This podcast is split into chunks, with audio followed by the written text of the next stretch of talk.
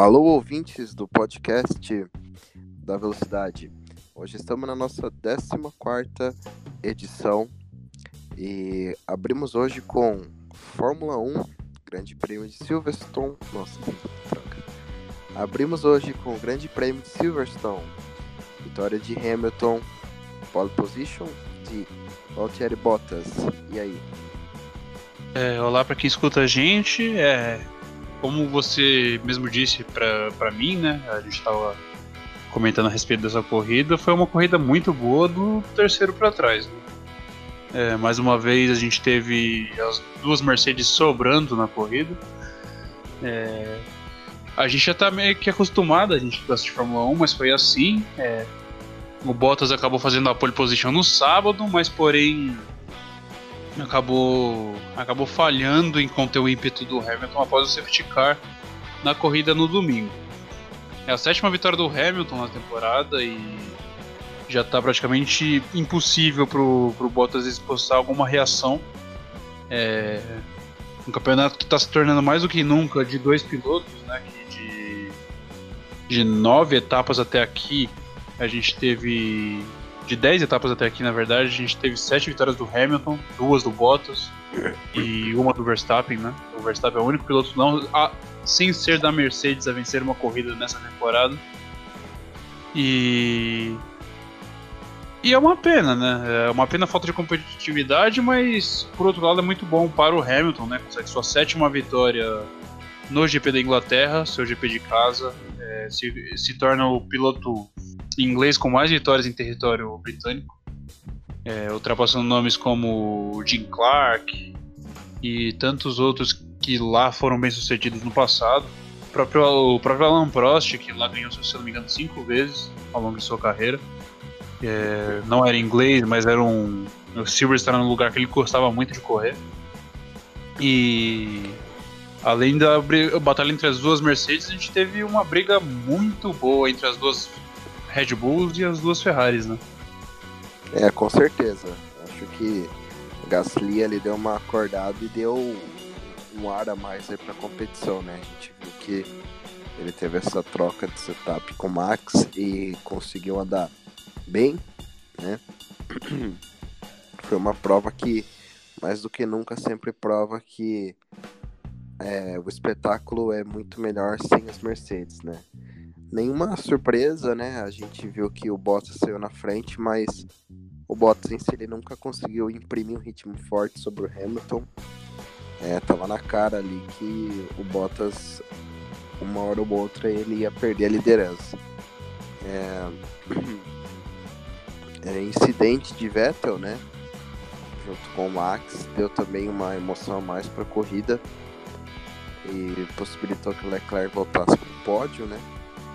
E fora isso, uma corrida muito legal. É, a gente esperava menos, né? Quando a gente vê que a corrida, a Mercedes, ela faz um 2 na classificação, a gente já espera que não seja uma corrida muito legal, né? Exatamente. É... A Red Bull promoveu essa troca de setups, como você mesmo disse, né? O Gasly estava após o desastre na Áustria dele ficar uma volta atrás do próprio companheiro de equipe com o mesmo carro, é, a equipe interferiu e fez o Max passar todos os seus setups para ele. E pelo jeito funcionou, né? Ele co conseguiu melhorar bastante seu, seu ritmo de prova e pôde brigar com as duas Ferraris. A gente sabe que nesse momento do campeonato a Red Bull tem um carro melhor que a Ferrari. Só está atrás no campeonato de construtores ainda, justamente por causa do Gasly, que tinha dificuldades na, na primeira metade da temporada.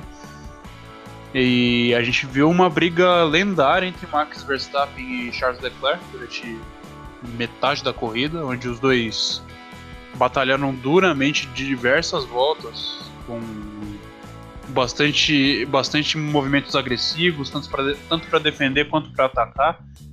E como você falou, o incidente do Vettel com o Verstappen, né? E após o safety car, o Vettel foi para frente deles mas a Red Bull, como eu acabei comentando, tem um carro melhor. O Verstappen acabou passando o Vettel, que por sua vez, na curva seguinte, acabou errando a zona de embreagem e acertando o carro do Verstappen à frente.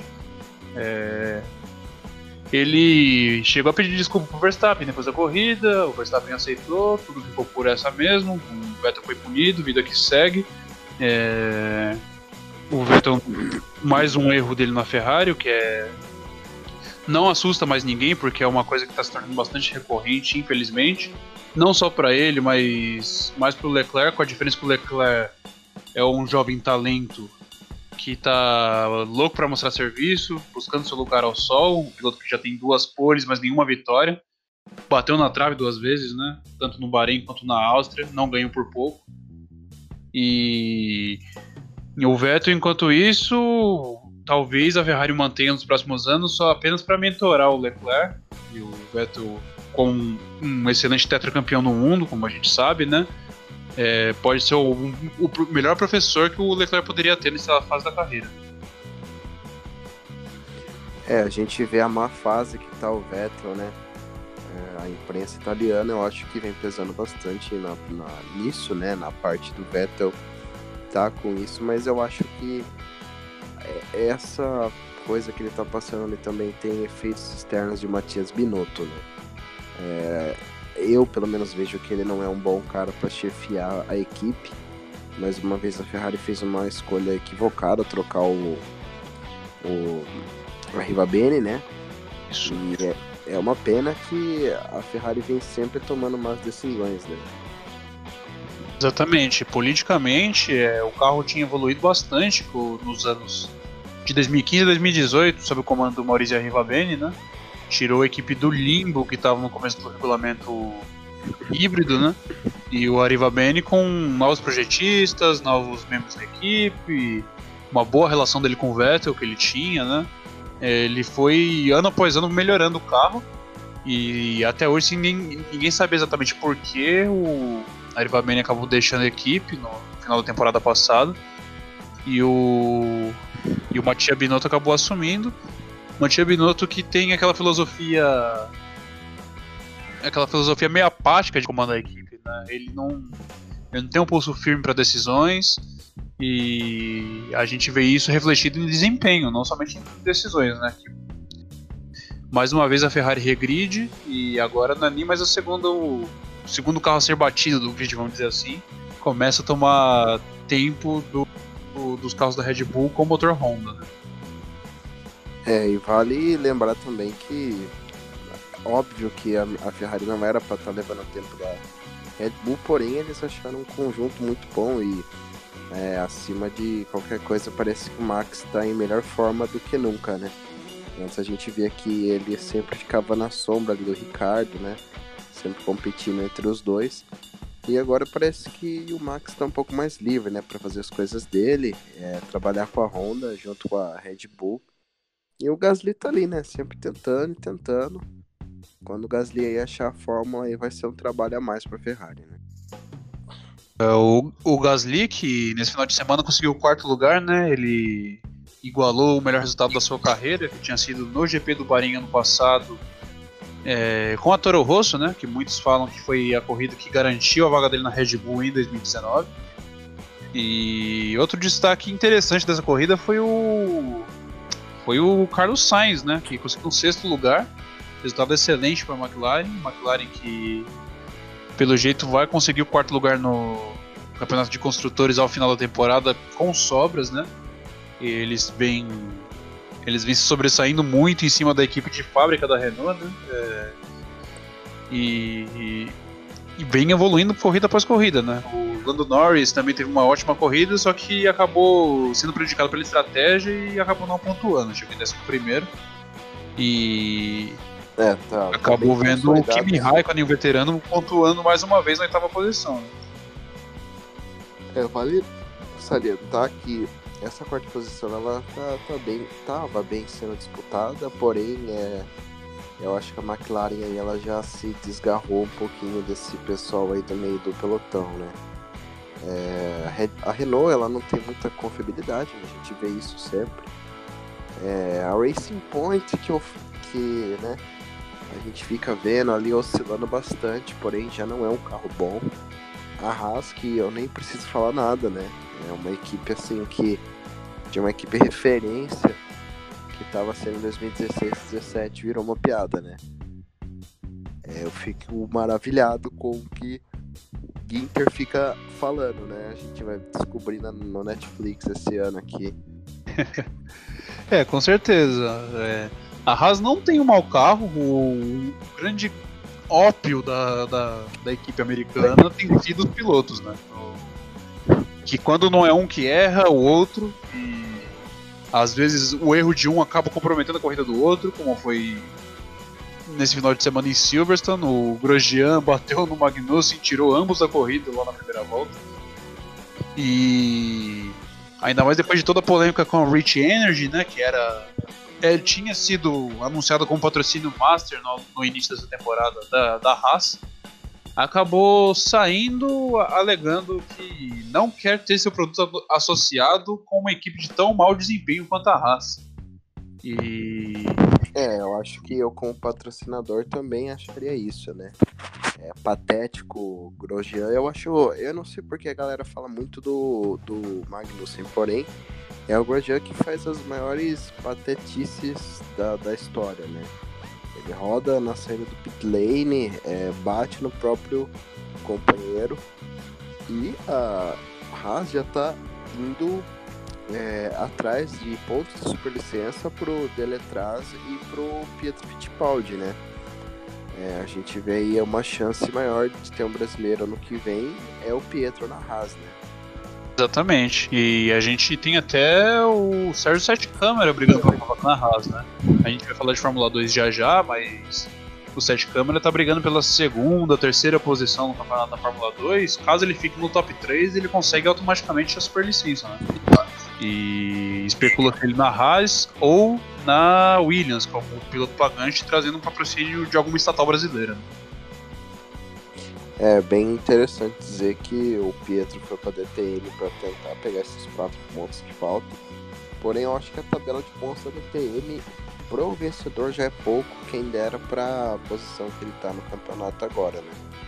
Mas a gente torce para algum desdobramento da FIA junto com a Haas porque parece que o Ginter tem uma boa relação aí com o Pietro, né? Além do mais, uh, o Carlos Slim injetaria um, um, pouco de dinheiro na, na Haas, né? Exatamente. E como você falou da Racing Point, a Racing Point cada vez pior o seu desempenho, né? É, é incrível ver como o Lance Stroll não consegue passar do Q1 no, no treino classificatório. É uma é uma sequência de quase 20 corridas já que ele não consegue avançar pro Q2. E muito se atribui o carro, né? Que a gente sabe que o Stroll tem o mesmo problema que o Gasly tem, de não conseguir desenvolver setups pro, pro seu carro.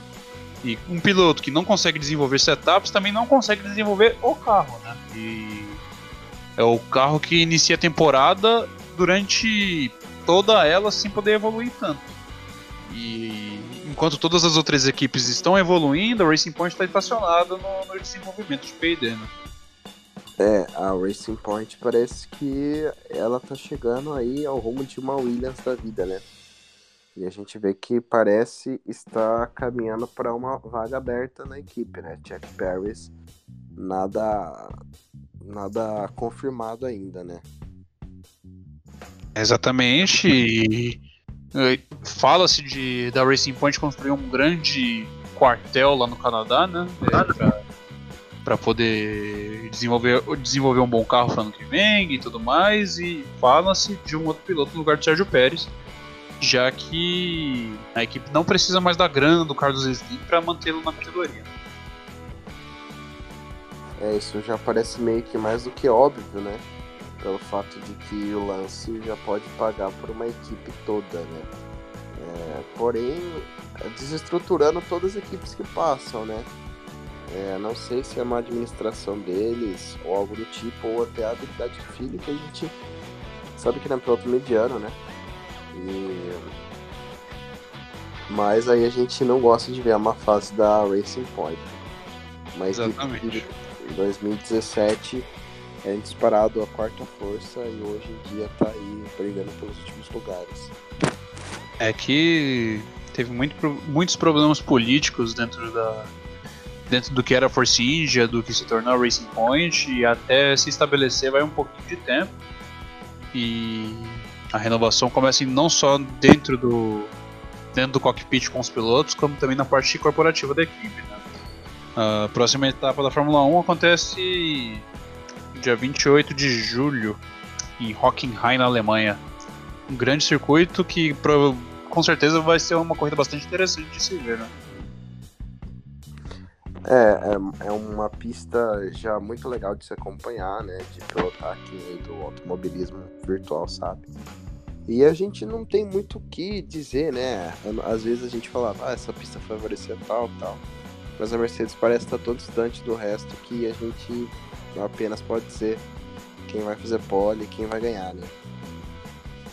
Exatamente, ainda mais com um circuito que tem curvas de alta, tem, tem retas, e como o Verstappen disse antes da, da, do GP de Mônaco, a Mercedes tem o melhor carro para todo tipo de curva. É, o que aconteceu na Áustria é. foi um incidente isolado, né? Mas a Mercedes vai ser a favorita mais uma vez. Com certeza. Agora vamos para a Fórmula 2. Foram duas corridas em Silverstone e bom resultado para o brasileiro e não também, né? Exatamente. A gente teve rodada dupla em Silverstone, né, junto com a Fórmula 1, meio como corrida preliminar. Na corrida do sábado, que é a corrida maior, o, Sete, o Sérgio Sete Câmara, o brasileiro, largou de, largou de terceiro, né? Ele que estava correndo atrás do prejuízo do começo do campeonato para tentar ver se tinha gás de chegar na disputa pelo título com o Nick De Vries. É, largou em terceiro, porém acabou chegando na quarta posição na corrida do sábado, né? A corrida que foi vencida pelo italiano Luca Ghiotto, da Univirtuose. E segundo lugar, o Nicolau Latifi, que é o companheiro de, do, do Sérgio Sete Câmara, que vem uma fase horrível, mas conseguiu um bom resultado. E em terceiro, a sensação do campeonato, uma das, né, que é o Guan Yu Zhu, o chinês, né? É, que embora não ganhou nenhuma corrida até aqui, ele vem mostrando bons resultados. Tudo bem que ele não consegue ganhar do seu companheiro de equipe Luca Ghiotto, mas ele mostra uma consistência bastante interessante, né? Nesse começo do campeonato. E outros outros pontos a serem ressaltados dessa corrida, o Nick De Vries, que chegou apenas na sexta posição, embora ele ainda seja líder do campeonato por muitos pontos.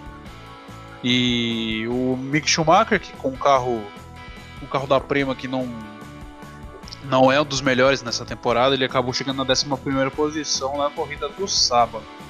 Já no domingo a gente teve a corrida sprint, né, a rápida. As posições dos oito, dos oito primeiros do sábado são invertidas, né? Quem ganhou vai lá ganhar oitavo, quem chega em oitavo é pole, assim sucessivamente. O Jack Aitken venceu mais uma nessa temporada, né? O, o bom, o inglês, gente finíssima, né? Com é, descendência coreana, com o Louis Deletraz em segundo da Carlin e o Nick De Vries em terceiro, voltando ao pódio depois de muito tempo. Ele que na Áustria ela tinha conseguido um terceiro lugar, se eu não me engano, tinha sido o último pódio dele. E o e o Sérgio Sete Câmara, por sua vez, no domingo acabou se envolvendo num acidente com a Manuel Correia e não completou a corrida. Na verdade, completou, mas apenas na 17 posição. É, agora já complicou mais pro 7, né? Que tá mais de 50 pontos atrás do atrás do Nick De Vries, que é o líder do campeonato. Nicolas Latifi, que foi quinto na corrida do domingo, também já, já começa a ficar bastante para trás, mais de 30 pontos atrás do, do, líder. E o Luca Ghiotto, que agora com, com o resultado dele nesse final de semana, ele conseguiu passar o 7 câmera por um ponto.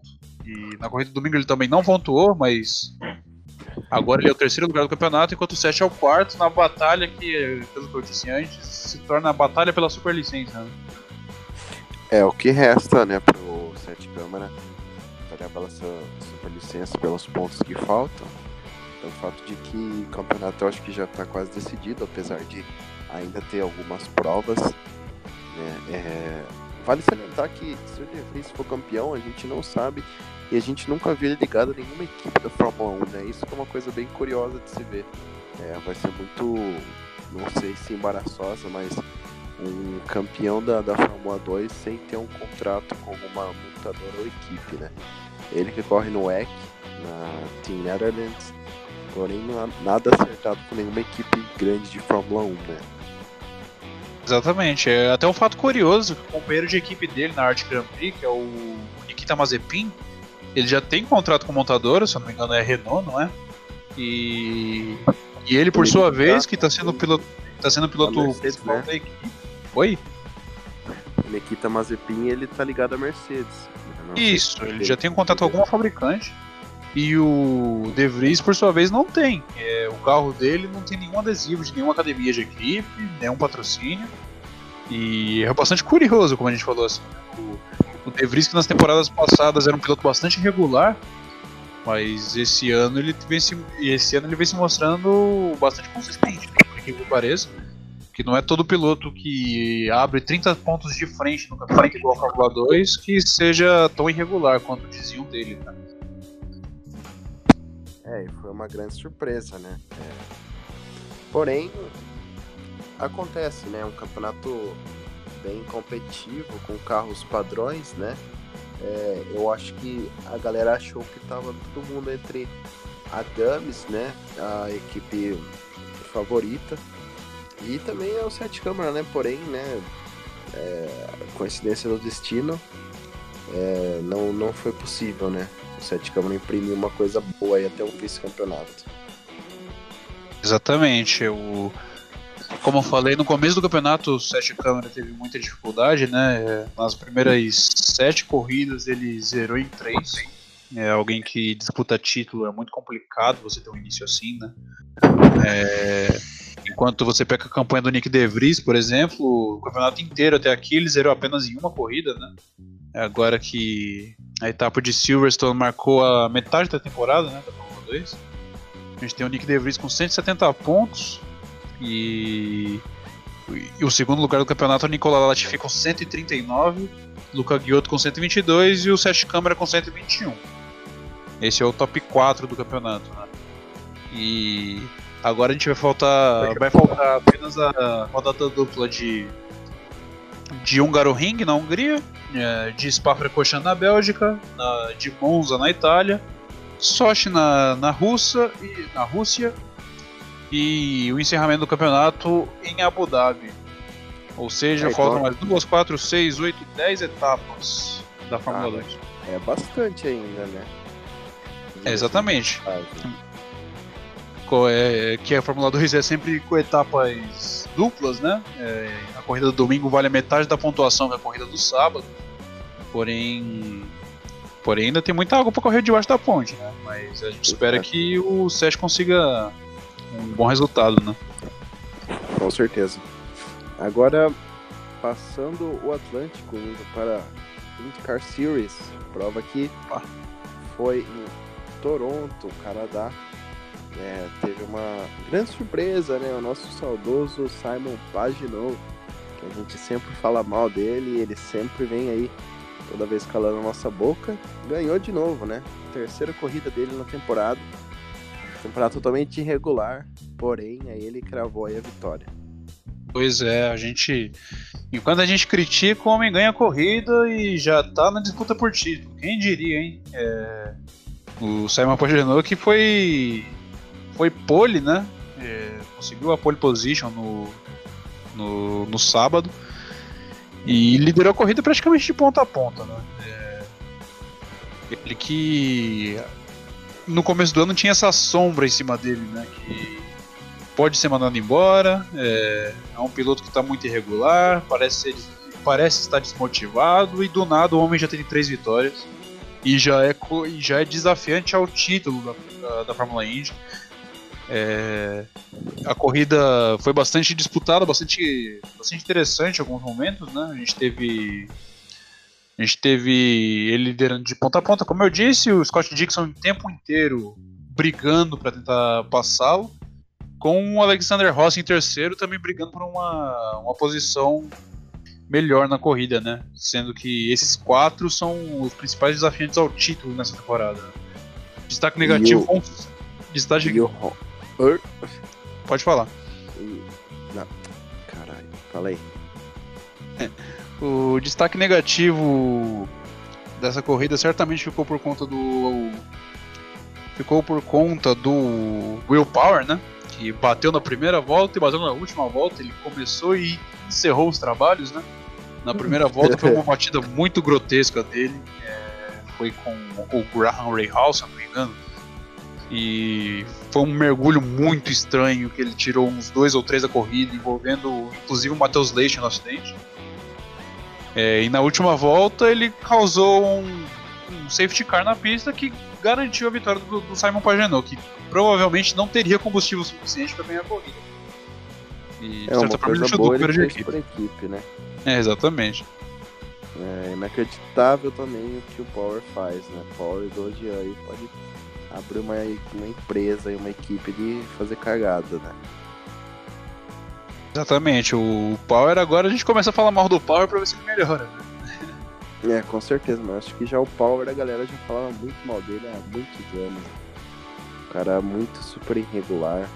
É, que aí merece estar tá revendo aí o contrato aí com o senhor Roger Penske, né? Por incrível que pareça, é o quinto lugar do campeonato ainda, apesar de tudo.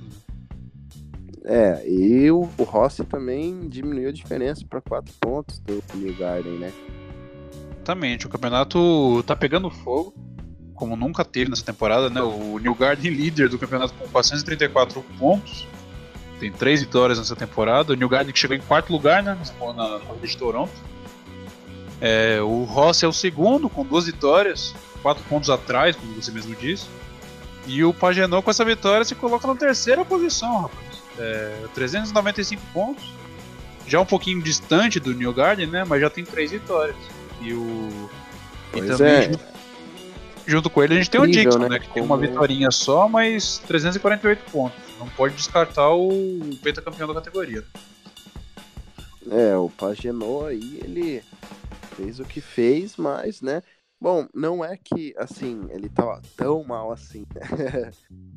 mas desculpando já, não era que tava tão mal assim. Mas esperava-se mais, né? As corridas antes de Indianápolis e algumas depois, ele se classificou muito mal, é. Por conta dessa pole que ele conseguiu encaixar. Que ele foi bem, né? Não garante que ele vá bem nas outras, ou também garante que sim, né? A gente não sabe o que passa na cabeça do piloto. Ele que tem o equipamento igual do New Garden, né? É difícil dizer. Porém, três vitórias, né? Três vitórias, três pódios e é isso, né? Exatamente, duas pole positions, é, três vitórias na temporada, só, somente ele e Joseph Newgarden que possuem. É um campeonato. É uma coisa muito louca isso, né? Nossa, tipo, olha isso, o cara pode ganhar mais uma, New Garden Ross pode ficar brigando atrás. E o New Garden pode ser campeão com menos vitórias que cara que não tá na disputa, né? Exatamente, né? Mas não desconte o Paginal da disputa, né? Ainda tem bastante corrida, agora o campeonato tá funilando, né? E a próxima corrida da Indy já é já é nesse final de semana, né? Vai ser dia 20 de julho no, no ovalzinho curto de Iowa. E provavelmente a gente vai ter mais. A gente vai ver mais, mais coisa acontecendo aqui, né? Agora o campeonato tá, o campeonato está tá pegando fogo, como eu disse, né? A gente vai ter Iowa, depois a gente vai ter Mid Ohio, depois Pocono, Gateway e por, eh, Portland e por último Laguna Seca, voltando no calendário, né? A gente vai ter o Seja, a gente vai ter mais seis etapas até o final do campeonato. Ah, ainda tem algumas etapas, né, para ver o que acontece. Laguna Seca que volta, né, um circuito muito histórico, aí marcou a, a ultrapassagem aquela ultrapassagem do Zanardi no Hertha, né? The Pass. Legal pra caramba. E também, o que mais que temos? Eu acho que de Indy, eu acho que é isso, né? Sim, exatamente. A gente, como, como a gente disse, a gente ressaltando mais uma vez o as trapalhadas do Will Power, né? Que, que bateu na primeira volta e garantiu a vitória do Paginot no, a, a vitória do Paginot no final. E, pois é. E foi o grande destaque negativo do dia, né? Os brasileiros, o Tony Canan conseguiu chegar apenas na 17 posição. O Matheus Leite já teve a corrida prejudicada logo no início, envolvido nesse acidente do Will Power. Chegou em 19 apenas, é, à frente de Marcos Erickson, que teve problemas. Né? É, pro Tony, Tony tá se divertindo, né, no final da carreira. Eu acho que ele devia por alguma coisa melhor. E Leite também, né? Pena. Mas a gente não vê nada de Silly Season na, na indicar. E Iowa é a última vitória do Castro Neves, né? Exatamente. É o circuito curto, né? Que marcou marcou a última vitória dele no campeonato, né? É, isso foi em 2017, se eu não me engano. É, foi bastante emocionante ver, ver o Castro Neves escalando, escalando alambrado pela última vez em uma corrida da Indy. E, e vamos ver agora, né? Que corridas em, em ovais curtos, né? Corrida que vai acontecer no sábado à noite agora. Geralmente são bastante interessantes, né? Que ainda mais esses carros eles se comportam melhores próximos uns aos outros em ovais menores do que em ovais rápidos, como é o caso de Poco, que a gente ainda vai ter. E agora Curioso, o campeonato começa a degringolar. Às vezes eles escolhem usar, escolhem usar os kits de rua nesse oval de Iowa, né? Então a gente vai ver talvez os carros com aquelas asas maiores aí andando em ovais, que é uma coisa um pouco diferente, porém, né, para segurança eles já fizeram muito isso, né? Sim, era uma coisa que a gente via muito em Milwaukee Mile, né, nos anos anteriores. E provavelmente a gente vai ver também no oval de Gateway, né, que é um oval bastante curto e um oval assimétrico também, né, a grande característica do, do o oval curto de Gateway. Com certeza. Bom, passamos agora para a NASCAR. NASCAR Truck Series Gander Outdoor. Exatamente, a gente teve a etapa da, da, da Truck Series na quinta-feira passada, né? É, os trabalhos da NASCAR em Kentucky esse final de semana foram antecipados um pouquinho, né? Foram a Truck na quinta, a Xfinity na sexta e a Cup Series no sábado. A gente teve a primeira vitória da carreira de Tyler Ankrum, um jovem piloto da, da Truck Series que pilota o truck número 17. Ele se aproveitou da falta de combustível de seus adversários nas últimas voltas e conseguiu a primeira vitória de sua carreira. É... A primeira a gente nunca esquece, né? E certamente o Tyler Ankrum não vai esquecer. Foi uma. Ainda mais numa equipe pequena, né? Exatamente, é uma equipe que do 17 que ficou imortalizado com o Timothy Peters nos últimos anos, né? Red Horse, que faliu. Red Horse. Isso. Aí agora ficou. Agora a gente vê o legado do número 17 nas mãos do Tyler Ankrum, que acabou ganhando de maneira dramática, assim, né? O Stuart Friesen. Stuart Friesen, que é, vem dos Dirt Tracks, chegou em segundo lugar. Uma corrida bastante interessante que aconteceu na noite dessa quinta-feira. Indo para a noite de sexta-feira, Xfinity Series, a gente teve a batalha do Big Three da categoria mais, mais exposta do que nunca. Né? A gente teve Paul Custer, Christopher Bell e Tyler Reddick brigando a unha durante toda a corrida por mais uma vitória. Né? E, e deu Cole Custer, né? Exatamente. Cole Custer que agora parece estar em maior vitalidade, né? maior empenho conseguiu mais uma vitória nessa temporada. Christopher Bell chegou em segundo e o Tyler Reddick em terceiro, né? Na, na, é, na, na, na, Xfinity Series, que agora começa a complicar. Destaque negativo da Xfinity Series ficou por conta do, do piloto do número 22 lá, aquele, aquele que você admira muito, Austin Cindric. Que... Meu ídolo, né? Não tem Exatamente, que acabou batendo sozinho e prejudicando muito sua corrida. Na, na, acho que foi durante o segundo segmento da corrida da sexta-feira. É, um menino aí que vai chegar por pontos no Chase, né? Nos playoffs, a gente sabe disso, tá em quinto lugar. Porém, não é bom, né? Precisa encaixar uma vitóriazinha aí pra, pra ver aí como é que vai se desenrolar a carreira dele no 22. É, o que seria legal é. Custer, né? Ele já tá batendo na porta do, do Tony, né? 41 aí, quem sabe, né? Soares não. Eu faço um bom trabalho aí, mais uma ou duas temporadas aí. Aí já tem o Exatamente. Custer, né? Tem o Custer. O Tyler Red que já vai subir, já tá certo pra ele subir pra Cup ano que vem, no 31. O Bell também, né? Acho que seria legal aí trocarem o. Imagina trocar o Bell, colocar o Bell no 95 e alguém no, no carro aí da, da Gibbs, né? O no... na-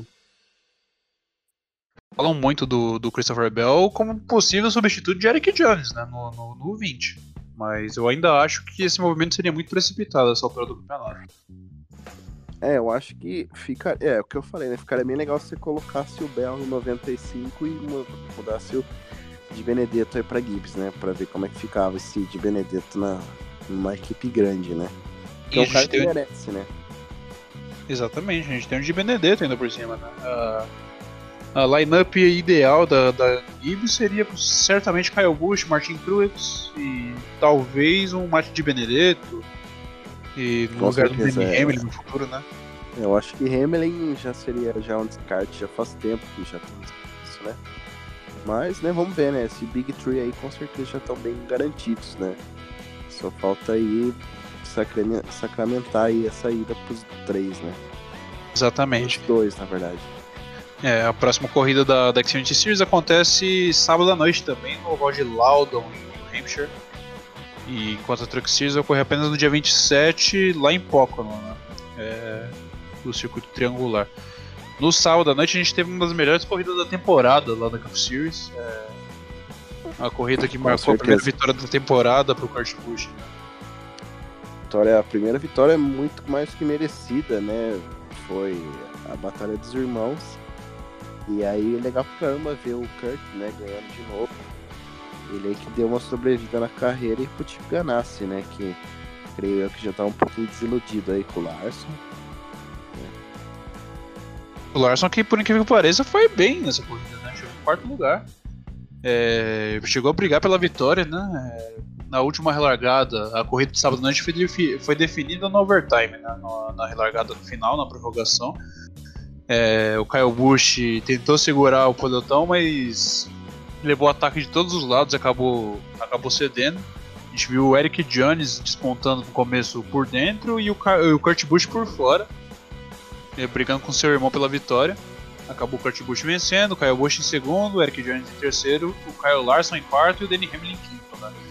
Eh, É, destaque negativo das- da corrida ficou de novo com o Jimmy Johnson, que acabou se envolvendo em acidente mais uma vez, rodou sozinho e acabou comprometendo sua corrida. E mais um top 10 para Ryan Newman e mais um top 10 para Chris Buescher. Com certeza aí o Ryan Newman aí tá correndo meio que por fora com a Roush, né? Um cara muito experiente aí que aí vai pegando seus pontinhos aí, quem sabe chegando entre os 16 também, né? Exatamente. É... Certamente ele conseguiu uma vaga no time. Vai conseguir uma vaga nos playoffs nessa temporada. E é bastante interessante ver um piloto tão experiente quanto ele é, ainda brigando por título. Né? É, tudo bem que o equipamento ainda. O equipamento da Roush não é um dos melhores atualmente, né? mas o Ryan Newman vem dando aula né, dentre a molecada da NASCAR atualmente. Né? É, com certeza. é. T- Eles melhoraram um pouquinho, né? Cortaram todas as operações em outras categorias. Vendo, concentrando forças aí nos dois carros e parece que é mais o. Melhorou, né? A equipe agora consegue configurar aí o top 10, top 15. Porém, o Stenhouse não imprime muito bem os ritmos que o. Sim, É. abri. Eu abri o resultado aqui pra ver no momento quem estaria classificado ao Chase playoff, né? É, na bolha a gente teria. A gente, estaria. Kyle Busch, Joey Logano, Martin Truex Jr., Brett Keselowski, Danny Hamlin, Kurt Busch, Chase Elliott e Alex Bowman, todos classificados através de vitórias, né? ou seja, são oito pilotos. Aí por pontos teríamos Kevin Harvick como o melhor pontuador, Kyle Larson, Ryan Blaney, William Byron, Eric Almirola, Clint Boyer, Eric Jones e Jimmy Johnson como o último da bolha. E o primeiro fora seria justamente o Ryan Newman, os dois 10 pontos atrás do Jimmy Johnson. E a gente também vai ter Daniel Soares, Rick Stenhouse Jr., vários outros pilotos brigando por uma vaguinha nessas playoffs. É, eu acho que tá interessante ver esse, essa bolha aí nessa bacia das almas. E pilotos muito bons estão ali, né? Exatamente. É, agora que o campeonato, a temporada regular começa, começa a chegar ao fim, né? A gente já teve. Vamos ver quantas etapas a gente já teve. A gente já teve. A gente já tá na fase final da temporada regular, né? A gente teve. A gente tem o Kyle Busch com 4 vitórias, o Truex também com 4, são os pilotos com mais vitórias até aqui. O Brad Keselowski com 3, Logano e Hamilton com 2, Kurt Busch, Chase Elliott e Alex Bowman, cada um com uma. Ou seja, a gente tem 3, 6, 7, 8, 9, 10, 18 etapas completas, faltando apenas 8 para o final da temporada regular. Bom, a gente sabe também que é um piloto aí que entra por pontos aí entre 16 e o 15, a gente sabe que não avança muito. Né? Exatamente, a próxima etapa da, da Cup Series acontece nesse domingo no ovalzinho curto de Loudon também, né, lá em New Hampshire. Bom, então partimos agora para a decisão de título, etapa dupla da Fórmula E, que aí ficou com o atual campeão Yannick Verne. Exatamente. Foi tido até hoje como uma das decisões de título mais estranhas dos últimos anos em uma categoria FIA, né? É, corrida, o título foi decidido em uma rodada dupla também, né? Lá, lá, em Nova York, nas ruas de Nova York. A primeira corrida foi no sábado, é, no dia 13 de julho, se eu não me engano. A corrida foi vencida pelo Sebastian Buemi, que por incrível que pareça foi sua primeira vitória na temporada, né? É, o Buemi que já é campeão da categoria, foi pole no sábado, liderou de ponta a ponta. E e não fez uma temporada boa essa, né? E agora com a Nissan, que era a antiga Renault, né? Renault Edams. Acabou vencendo a corrida. Corrida que ficou marcada pelo pelo incidente, né? Não, vamos, vamos, chamar de incidente o que aconteceu com o Jarek Verne, que acabou se envolvendo em uma batida e tendo que abandonar a corrida no final da prova. Mas antes ele tinha acabado de se envolver uma, em um toque dentre vários que acontecem na Fórmula E, né? Ele acabou tendo sua corrida prejudicada, quebrou um pedaço do bico e foi no rádio pedindo para a equipe mandar seu companheiro de equipe, o André Lotterer, parar na pista de propósito para fazer um safety car e fazer ele voltar para a disputa. Nossa, é... seria muito engraçado se acontecesse. É, foi uma pataquada sem imensurável isso que o, que o Eric Berne fez. Pediu uma coisa dessas pelo rádio, sabendo que o rádio é grampeado pela própria FIA. É, eles já deviam ter feito isso antes, né? Não, foi, foi. É, eu não consigo, cara. Foi uma coisa muito estranha. E o Lucas de Graça acabou sendo o quinto lugar, né? Ele e o. Ele e o Mitch Evans, que eram. que tinham chances matemáticas de título, né? Ainda após o sábado. O Mitch Evans foi segundo lugar. E o, o, o Verne acabou não pontuando, né? Mas com, com esse resultado ele só precisava pontuar, chegar entre os 10 no domingo para conseguir seu bicampeonato. Mas esse caso que eu acabei de contar veio à tona, né? Ele acabou sendo punido com um dia de serviço comunitário pela FIA. Bom, é, isso, esse acontecimento aí se já foi abafado, né? Por causa que Fórmula E não é aquela coisa, é Fórmula 1, né? Não vai ser lembrado esse não né? Bem tranquilo aí. É, ia ser tipo um Singapore Gate, né? Porém, dadas proporções. É, exatamente. Só que, assim como o ano que o, o ano do título do Boemi, né? Que o, o de graça bateu nele na largada da corrida 1, é, é tido é tido como argumento pro pessoal falando, ah, não existe bonzinho no automobilismo. Mas, meu Deus, cara pedir pelo rádio uma coisa dessas não me entra na cabeça. É... Eu assisti muito NASCAR na época de Gordon e Jimmy Johnson. Aí a gente foi pro. Na corrida do domingo, o, pro de graça ter uma chance remota por título, ele tinha que ganhar. E o Verne não pontuar novamente. Né? O que não acabou acontecendo, o de graça acabou se envolvendo numa batida na última volta. Ele que estava andando no top 5 ali mais ou menos. E acabou ficando sem pontuar. Com o resultado, o Eric Verne subiu para a sétima posição, fez, anotou seis pontos e conseguiu o bicampeonato da categoria. Ele que tem é, levou ali o melhor carro, né? É, com certeza. E ano que vem, né? Não ano que vem não, a próxima temporada já vai a entrada de duas novas. Duas novas não, né? Eu acho que a Mercedes já entra nessa temporada, né? Sim, a temporada. Se eu não me engano, é 2020 e 2021, não é? Então, eles já falaram que era pra esse ano aqui, mas. Enfim, né? A própria Mercedes divulgou uma nota essa semana que não desconsidera colocar o Hamilton depois, depois da sua carreira na Fórmula 1 para desenvolver o programa da Fórmula E também. Né? É, um piados à parte, né? Eu, um nome igual o Hamilton numa categoria igual a Fórmula E também não acho que encaixe, né? Mas. É. Seria bastante interessante de ver, né?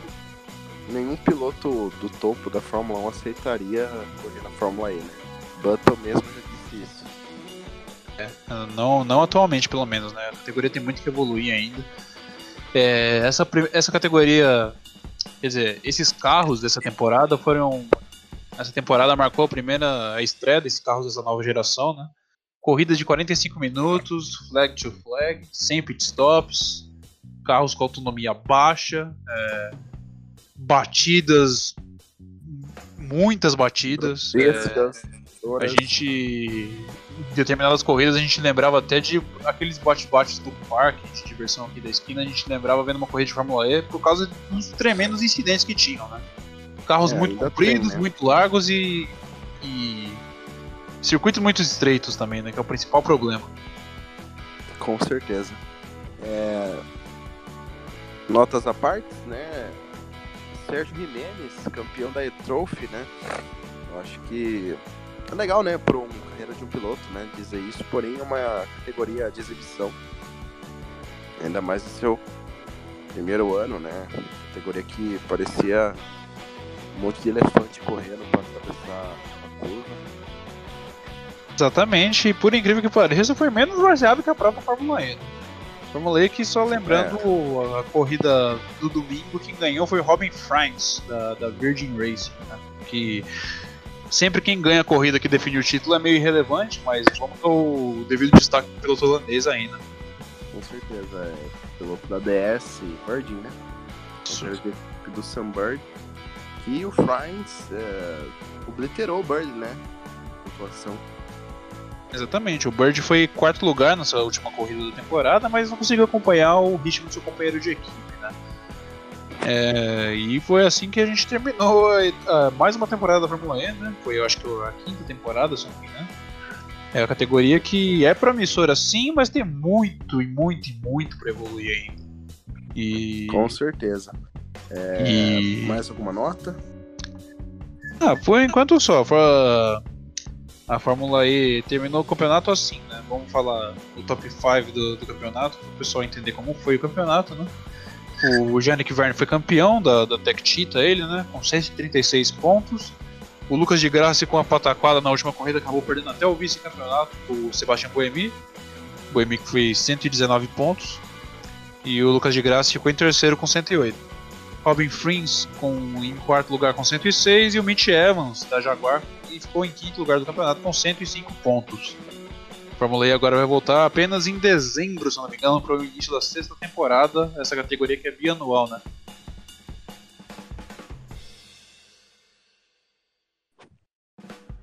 Com certeza. Acabou aí?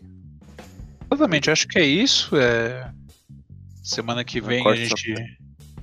Semana que vem a gente volta, né? A gente vai ter. A gente vai ter NASCAR, a gente vai ter Indy, né? E e provavelmente muita coisa interessante para contar. Com certeza. Bom, eu sou o Luiz Andretti, ao meu lado estava Thales Cristiano. Muito obrigado aí pela participação. Se você conseguiu chegar até o final do nosso podcast, compartilhe com os amigos, aficionados por velocidade e até mais. Até mais, pessoal. Obrigado por ouvir mais uma edição do nossa, nosso podcast semanal.